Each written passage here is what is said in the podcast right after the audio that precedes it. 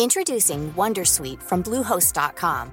Website creation is hard, but now with Bluehost, you can answer a few simple questions about your business and get a unique WordPress website or store right away. From there, you can customize your design, colors, and content. And Bluehost automatically helps you get found in search engines like Google and Bing. From step-by-step guidance to suggested plugins, Bluehost makes WordPress wonderful for everyone. Go to bluehost.com/wondersuite. Ryan Reynolds here from Mint Mobile. With the price of just about everything going up during inflation, we thought we'd bring our prices down. So to help us, we brought in a reverse auctioneer, which is apparently a thing. Mint Mobile unlimited premium wireless. Ready to get 30, 30, bit to get 30, bit to get 20, 20, 20, bit to get 20, 20, bit to get 15, 15, 15, 15 just 15 bucks a month. So, Give it a try at mintmobile.com slash switch. $45 upfront for three months plus taxes and fees. Promo rate for new customers for limited time. Unlimited more than 40 gigabytes per month. Slows. Full terms at mintmobile.com. Since 2013, Bombas has donated over 100 million socks, underwear, and t shirts to those facing homelessness. If we counted those on air, this ad would last over 1,157 days. But if we counted the time it takes to make a donation possible, it would take just a few clicks. Because every time you make a purchase, Bombas donates an item to someone who needs it. Go to bombas.com slash ACAST and use code ACAST for 20% off your first purchase. That's bombas.com slash ACAST, code ACAST.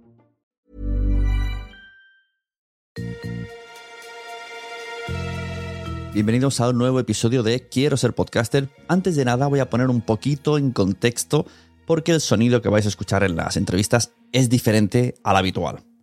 Veréis, estos episodios que voy a sacar uno cada día en la semana de 31 de noviembre hasta final de semana, hasta viernes. no voy a contarlo, no tengo una agenda, un calendario a mano. Lo que vais a escuchar son cinco entrevistas, una cada día que hice en Podcast Days con la misma pregunta. ¿Cómo ves tú el estado del podcasting? Vais a ver que cada una de las personas tiene una respuesta muy distinta y enfocada desde un punto de ángulo distinto. Este ejercicio lo quise hacer para tener una visión más, más alargada y a final de semana, el viernes, podremos tomar nuestras conclusiones. Es recomendable que escuchéis los cinco episodios y luego somaticéis, penséis cómo pensabais vosotros y vosotras que está el estado del podcasting y sumado a lo vuestro, a lo mío y a lo de estas cinco personas, podemos hacernos una idea de cómo está el podcasting eh, en, mucho, en, su generalidad dentro de nuestro país, incluso de manera internacional, que hay personas que nos lo dicen de manera internacional. ¿Quiénes son esas personas? Pues vamos a tener a Emilcar, vamos a tener a Leo de Ajeno al Tiempo y Mumbler, vamos a tener a Luismi Pedreiro de la Universidad de Nebrija, vamos a tener a Javier Celaya de 212.com, vamos a tener a Margot Martín de El Recuento, El Recuento Musical, Suena Bocina, etcétera, etcétera, etcétera. Entonces vamos a ver qué es lo que nos dicen cada una de estas personas. A lo que iba, el contexto del audio, ¿vale? Os voy a decir una, una lista si queréis apuntar, porque todos estos procesos de edición y de grabación he tenido que hacer para que escuchéis el resultado. El siguiente audio que vais a escuchar está grabado dentro del ámbito de un evento donde había gente fuera, había música y mucha gente hablando, 200 personas, 350, depende de la hora, en el hall, en el Podcast Days 2023. Dentro de ese hall había una cabina de Studio Brick, que es una cabina que puedes comprarte para tu casa. También te digo que tienes que ser un podcaster que gane bien. y que fue una maravilla que a todos nos enamoró. Nos metimos dentro de la cabina, pero yo no he, usado micrófonos. ¿Vale? Yo he usado una grabadora Olympus. Si bien es cierto que la grabadora Olympus grabó demasiado sonido ambiente. Grabó el, no sé, el, aire, el, viento. Quizá al final del episodio os pongo el sonido sin tratar, ¿vale? Sí, totalmente tal y como era la grabadora. Tenemos el último minuto del episodio, pues lo veréis. Para que llegue a vuestros oídos como va a llegar, lo que he hecho ha sido lo siguiente. Recordemos, grabado en Studio, en Studio Brick, con una grabadora Olympus que no tenía micrófonos, ¿vale? Grabadora a pelo. También lo digo porque graba como izquierda derecha, luego aquí lo he convertido en mono para que escuche, pero al final del episodio veréis, veréis el resultado sin editar.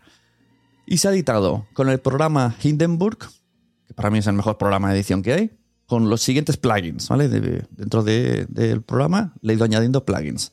El reducción de ruido mm, que tiene Hindenburg original, eh, el ecualizador Waves Voice Centretic, que es de.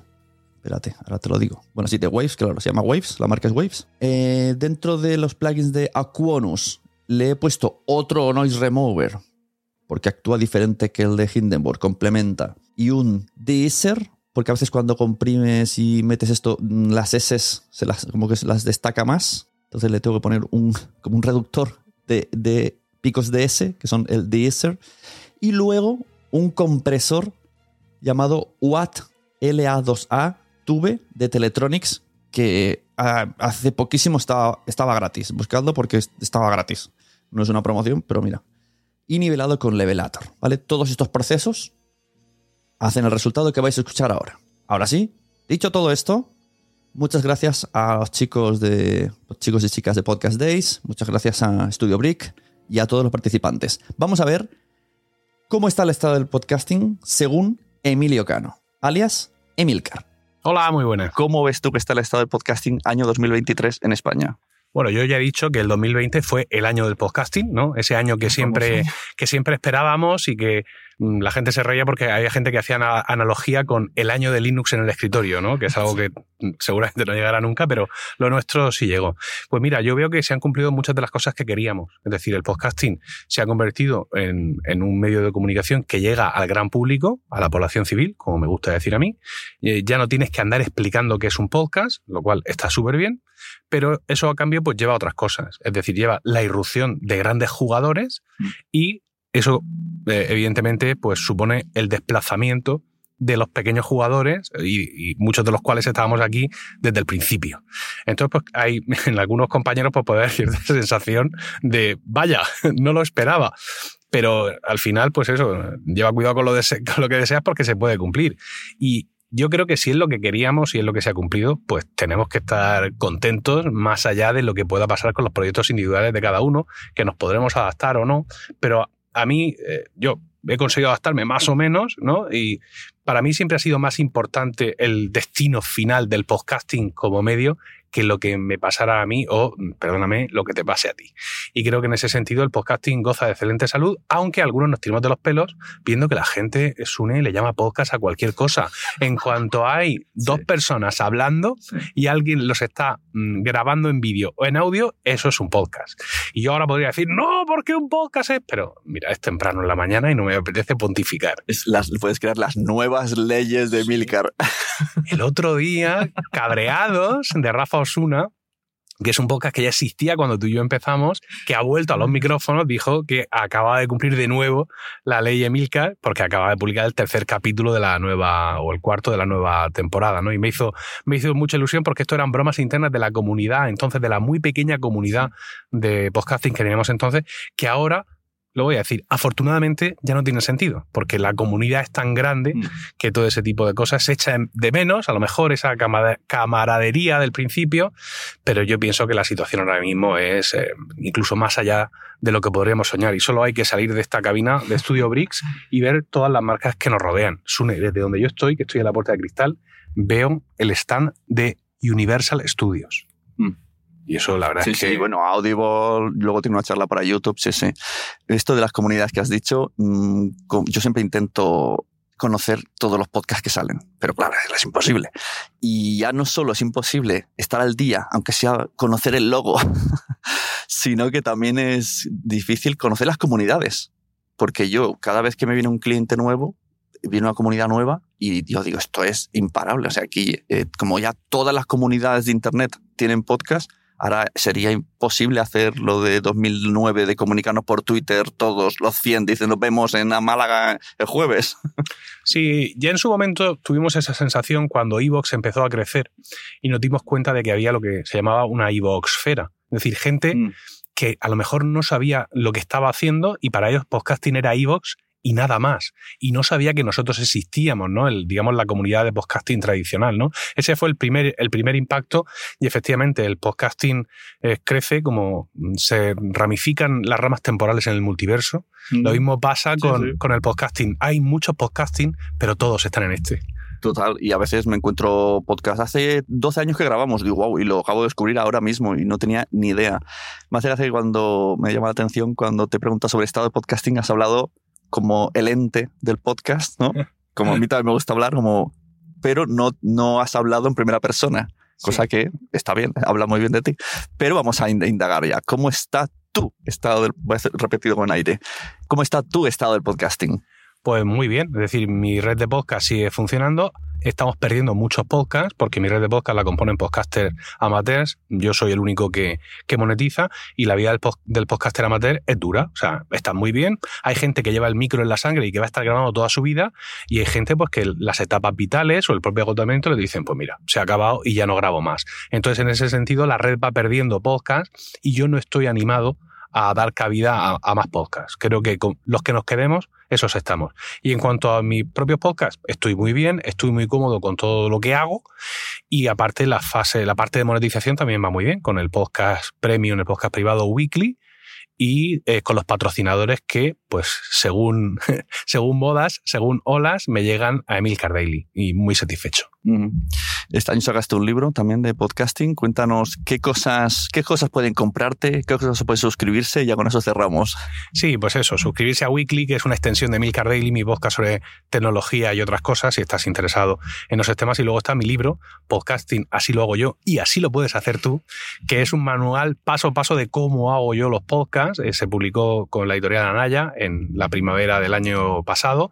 Y bueno, pues es un libro muy, muy explícito de cómo uso yo Hindenburg, de cómo uso yo Spreaker. Haz clic aquí, baja a la siguiente, a esa no le des, dale al otro. Y eso ya se demostró en su momento con una primera versión del libro hace muchísimo tiempo, muy, muy cortito, que funciona mucho para, eh, bueno, para que sea el manual de cabecera de, espero, una nueva generación de podcasters. Exacto. Pues muchas gracias, Emilio Cano. Vamos afuera a escuchar música, que nos den café y que empiecen las jornadas. Por supuesto. Gracias. Pues esto es lo que opina Emilio Cano. Emilcar, ¿qué opinará el resto de personas? ¿Qué opinas tú? ¿Qué te ha parecido? Déjame comentarios. Comparte el episodio, dale a seguir, like. Si estás en Spotify, puedes dejar los comentarios en Spotify y ahí lo tenemos un poquito más ordenadito todo. Y así puedo yo luego hacer un episodio viendo qué respuestas me habéis dado. Vamos a jugar a esto. Con estos episodios vamos a probar esta opción de Spotify de escribir la respuesta. Y luego veremos qué tal, qué tal ha funcionado también mi, mi llamamiento. Todos para Spotify. Quiero, a ver, quiero ser podcaster. Vamos a escuchar el final. Sin ningún tipo de tratamiento. Simplemente grabadora, Studio Bricks, Anaís, la chica que estaba en el stand de Studio Bricks, y yo. Os va a explicar Anaís sobre Studio Brick. Y vosotros además vais a ver cómo sonaba. Y la diferencia al salir del estudio con la grabadora en mano y ver qué sonido había afuera. Todos estos episodios se están grabando en Studio Brick gracias a Anaís, que tiene puesto aquí una cabina en eh, Podcast Days, la cual tengo aquí y todos los episodios vamos a despedirnos con ella. Muchas gracias, Anaís. Hola, ¿qué tal? ¿Cómo estás?